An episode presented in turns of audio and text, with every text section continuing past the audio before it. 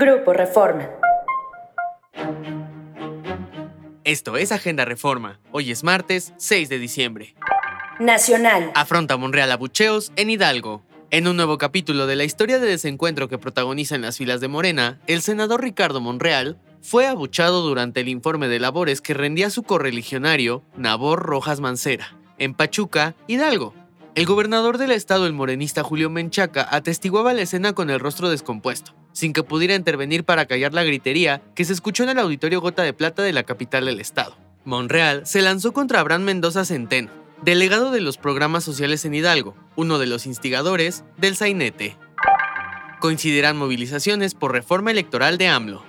Ciudadanos a favor y en contra de la reforma electoral del presidente Andrés Manuel López Obrador y de Morena se encontrarán hoy en el acceso principal de la Cámara de Diputados en el marco de la discusión en el Pleno de las modificaciones constitucionales. Como lo ha hecho desde la semana pasada, el grupo denominado Ciudadanos por la Democracia citó a una concentración frente al Palacio Legislativo de San Lázaro este 6 de diciembre a partir de las 10 horas.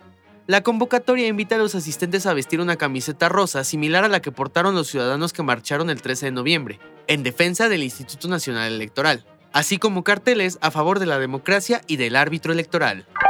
Esto fue Agenda Reforma. Yo soy Santiago Aguileta. Encuentra toda la información en la descripción y en reforma.com.